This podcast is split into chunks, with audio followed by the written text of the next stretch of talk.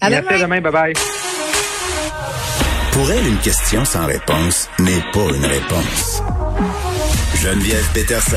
Cube Radio très heureuse d'accueillir avec nous Sylvain Dancause, que vous connaissez, blogueur au Journal de Montréal, au Journal de Québec, qui enseigne les mathématiques, la science au secondaire. On lui a parlé à quelques reprises euh, l'an dernier des effets de la COVID sur les élèves, euh, sur le système scolaire aussi. Sylvain, salut. Bonjour Geneviève. Bon, euh, bon, j'ai fait une petite promesse aux, auditeurs au début de l'émission. j'ai promis une transition, ok, parce que bon, c'est clair que la rentrée scolaire ça arrive très très vite quoi que j'ai pas encore acheté mes effets. Je suis je suis une mauvaise mère. Je, je, je parle au bureau en gros j'ai pas d'étiquette j'ai rien de tout ça. Je vis dans le déni mais non c'est vrai.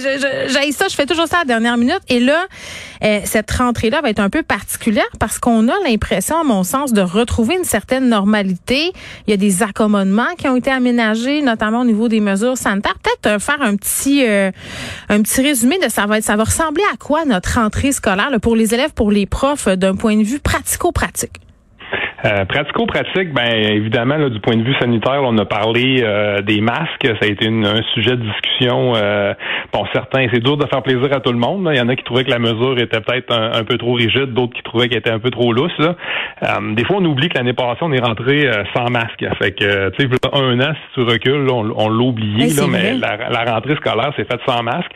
Là, on a des masques de procédure dans les lieux communs, euh, dans l'autobus. Euh, en classe, les élèves vont l'enlever. Moi, je l'ai vécu l'année passée, en septembre, le, fameux pas de masque en classe, c'est quand on est rentré.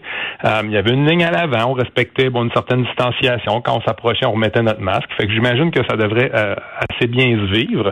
C'est le plus gros changement pour nous autres, là, c'est en tout cas au secondaire, c'est les bulles classe, parce que contrairement au primaire où les groupes sont fixes, donc les, mm. les jeunes sont toujours ensemble, là, ben, on va avoir des groupes qui bougent parce qu'au secondaire, ben, il y a des choix d'options. Euh, il y a des élèves des fois qui doublent, mais juste une matière. Fait que, tu sais, ils sont en secondaire 5, mais ils font des, du français de 4. Fait que quand ils s'en vont en français, ben, ils changent de groupe. Là, il va y avoir beaucoup de mouvements de jeunes dans l'école. C'est des mouvements à lesquels on est habitué, mais qu'on avait comme perdu de vue l'année passée. Là.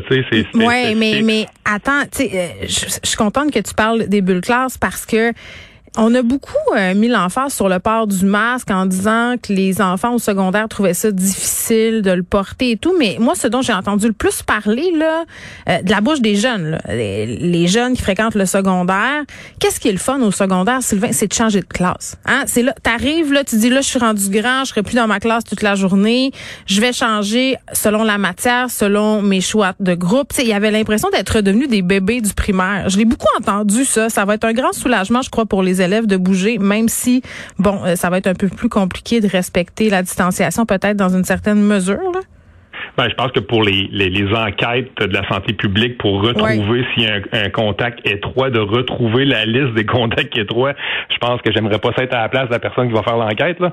Mais, tu sais, pour... Mais d'un point de vue psychologique, tu sais. Ben là, c'est sûr que, tu sais, moi, comme prof, je suis super content là, quand on parle d'un point de vue strictement pédagogique, pour le bien-être des jeunes, pour le plaisir d'aller à l'école, pour, tu sais, puis moi, comme prof aussi, là, euh, euh, l'année passée aussi, les groupes, euh, tu sais, les, élèves étaient toujours dans le même local. Ça, ça devient un peu aliénant, en tout cas au secondaire. Ils mangeaient, ils faisaient tout dans leur local. Ah oui, c'est comme s'ils étaient en, ben, on dira pas une prison, là, mais tu sais, il était dans, il était confiné dans un local du matin jusqu'à la fin de journée. Puis tu sais, tu n'avais pas le droit d'aller voir ben, ben tes amis le midi. Tu dînais avec ta classe. Tu sais, les autres sont pas habitués à ça au secondaire. Surtout les ceux qui étaient en secondaire, tu sais, 2, 3, 4, 5. Tu sais, la cloche sonne. Tu t'en vas voir tes amis pendant l'heure du dîner. Attends, il y a des écoles, il y a des écoles qui barraient les portes le midi. Sylvain, là, les élèves qui mangeaient pas à cafétéria, fallait qu'ils reviennent plus tard, les portes barrées. Des élèves qui se sont retrouvés dehors. C'est arrivé une couple de fois à ma fille qui arrive trop tôt le matin à l'école, pouvait pas rentrer, à ce gelait. Euh, ça, on s'ennuiera pas de ça. Non, on s'ennuiera pas de ça du tout. Euh, puis je te dirais aussi que pour la gestion, je parle de gestion de classe, de gestion de comportement. Tu sais, nous au secondaire, on est habitué de recevoir les élèves dans notre local. Fait qu'il y a une espèce d'ambiance qui se crée, il y a un climat qui se crée. Puis le fait que les élèves étaient toujours dans le même local, c'était un peu leur local, c'était leur endroit. Puis tu avais l'impression comme prof que t'arrivais, puis c'était toi la visite. Tu sais. Fait que des fois, pour ce qui est de la gestion de classe, il y en a qui ont eu des années peut-être un peu difficiles dans le sens où c'était pas toujours évident euh, de, gérer une gang de jeunes qui passaient toute la journée ensemble, cinq jours par semaine dans le même local, du matin jusqu'au soir. Tu sais. fait il y a plein d'avantages psychologiques, pédagogiques à, défaire ces bulles-là. Évidemment, ben, tu sais, il y a toujours une deux côtés de médaille. Hein. L'autre côté, ben, c'est sûr que ça va augmenter le nombre de contacts, puis ça va rendre des opérations d'enquête plus difficiles pour la santé publique. Mais bon, on peut pas. Il n'y a pas de situation parfaite. Hein. Ben non, puis là tu me parlais euh, des enquêtes. L'année passée, il y a eu beaucoup de chialage sur le fait qu'on mettait les gens en quarantaine rapidement. Puis en même temps, c'est ça qu'il fallait faire. Là, mais je veux dire, dès qu'il y avait un cas, on était isolé deux semaines, c'était les tests, ça n'en plus fini. Là, qu'est-ce qui va se passer? Comment concrètement, là, si par exemple dans la classe il y a un cas de Covid soupçonné ou confirmé, c'est quoi les nouvelles règles? C'est la même chose? On le sait pas. Ah! OK, c'est pas comme si on n'avait pas eu toute l'été pour y euh, penser. L'Ontario a sorti ça euh, le 29 juillet dernier. Là, les, en Ontario, ils ont, ils ont, ils ont sorti la procédure là, en cas de, de, de test euh, ou en cas de cas contact étroit. Là. Mm. Ici au Québec, on attend encore. Est-ce qu'il y aura une différence entre les vaccinés, les non vaccinés Est-ce que l'élève, bon, s'il est vacciné, est-ce qu'il reste en classe quand même? S'il y a un test négatif Est-ce qu'il revient immédiatement? En Ontario, ça va être ça. Là. Il y a une grosse différence en Ontario entre les vaccinés et les non vaccinés. La, différence est énorme. Donc, est-ce que ça va être la même chose ici? On le sait pas encore. On attend toujours la mise à jour de ce côté-là. Mais je veux pas être de mauvaise foi, là, parce qu'on a tendance à l'être beaucoup quand on parle euh, du ministre Robert. Non, mais c'est pour vrai. On va lui donner un petit break, là. Est-ce que ça se peut, est-ce que ça se peut qu'on attende tout ce temps-là pour justement prendre une décision qui est vraiment collée sur la réalité du moment, là? Parce qu'on le sait, euh, il y a le variant Delta qui est un gros point d'interrogation. Il y a l'évolution des cas. Il y a les gens qui vont revenir de vacances. Est-ce que ça se peut qu'on ait attendu justement afin de savoir aussi euh, ça va être quoi le taux des jeunes vaccinés. on avait des problèmes au début de l'été. Là, ça semble aller mieux. Peut-être qu'on a voulu se faire un portrait plus précis avant de dire, écoutez, ça va fonctionner de même. Ben, j'imagine que si tu veux donner le bénéfice. Je veux espérer que c'est ça. ben, ben, exactement. Ben, je pense que c'est la meilleure hypothèse, la sienne. Là. Si tu as une vision euh, euh, gentille de la chose. J'ai dit, je vais être de bonne foi. Là, c'est la première journée. non, mais moi aussi, je vais être de bonne foi. Là. Je vais, je vais être d'accord avec toi là-dessus. Là, sais, euh, dans le sens où c'est sûr que euh, on aimerait toujours que ça soit plus vite, puis que ça arrive plus rapidement les consignes. Puis pourquoi l'Ontario le 29 juillet, puis nous autres on le sait puis après on chiale qu'on change les consignes, qu'on prend des décisions trop vite, puis que la situation évolue. Fait qu'ils peuvent pas gagner finalement. Non. Marois Risky, elle va faire d'autres tweets, puis ça va être divertissant.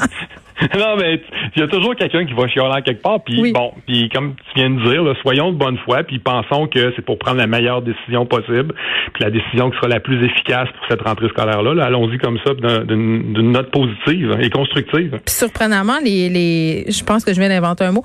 Euh, les, résultats scolaires n'ont pas été euh, si catastrophiques qu'on aurait pu euh, s'attendre d'un point de vue pédagogique. Est-ce que ça va être plus facile cette année, tu penses, le taux de réussite? C'est ben, difficile de prévoir ça, tu sais, jusqu'à quel point l'an passé, l'année passée, on est allé avec les savoirs essentiels. Fait que euh, il y, a, une liste qui avait été établie, puis voici ce qui est absolument euh, nécessaire pour les jeunes. Euh, là, bon, est-ce que bon le, fait d'avoir fait ça, est-ce que ça, ça, va permettre une poursuite plus en, souplesse cette année? Est-ce que les jeunes vont arriver bon positifs puis craqués parce que là on a une rentrée qui est, qui est plus accommodante? On verra. Moi, je suis positif, tu sais, puis notre job ben, elle change pas. Notre job, c'est d'aider les élèves, c'est de les faire progresser, c'est leur donner confiance en eux, c'est de les faire réussir. Puis ça, ben, c'est ça qu'on va faire là. je pense euh, que les élèves, je vais pas utiliser le mot résilience parce que oui, en ont de la résilience, mais je, trouve parfois qu'on leur met des mots dans la bouche, des capotages qui n'ont pas nécessairement lieu d'être parce que nous, peut-être, de notre côté, les adultes, on est réfractaires au changement, on veut pas, on a des indignations qui leur appartiennent pas. Sylvain cause, on va se reparler souvent cette saison. Ça me fait plaisir de t'accueillir. À demain. Merci, moi aussi.